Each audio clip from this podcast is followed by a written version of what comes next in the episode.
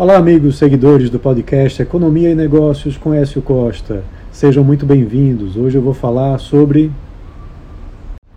as cidades com maior liberdade econômica terminam abrindo mais empresas.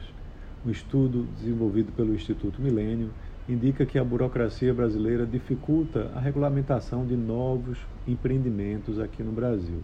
Pois é, mais liberdade econômica em uma cidade pode fomentar o surgimento de novas empresas.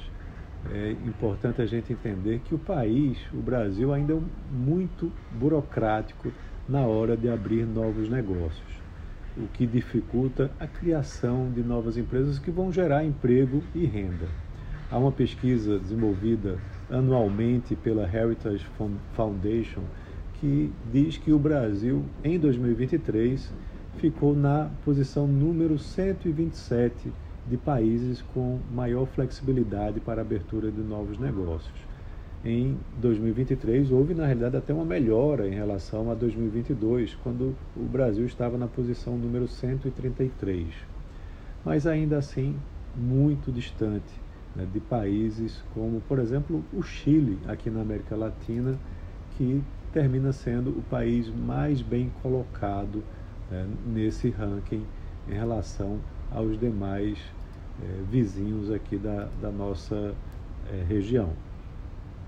E o Chile se encontra justamente na 22ª colocação no mundo como um todo.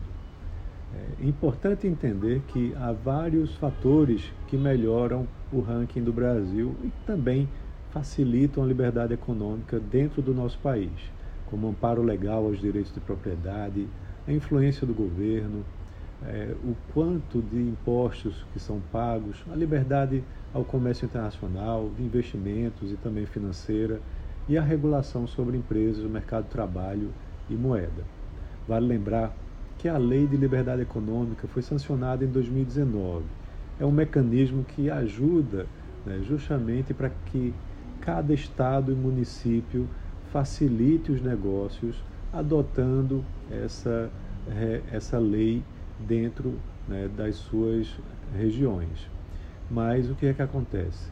De lá para cá, nem todos os estados e municípios adotaram essa lei de liberdade econômica. Dos estados brasileiros, 12 deles não têm regulamentação da lei de liberdade econômica a nível estadual. A lista deles inclui Amapá, Amazonas, Bahia, Ceará, Goiás, Maranhão, Paraíba, Piauí, Rio Grande do Norte, Rondônia, Sergipe e Tocantins.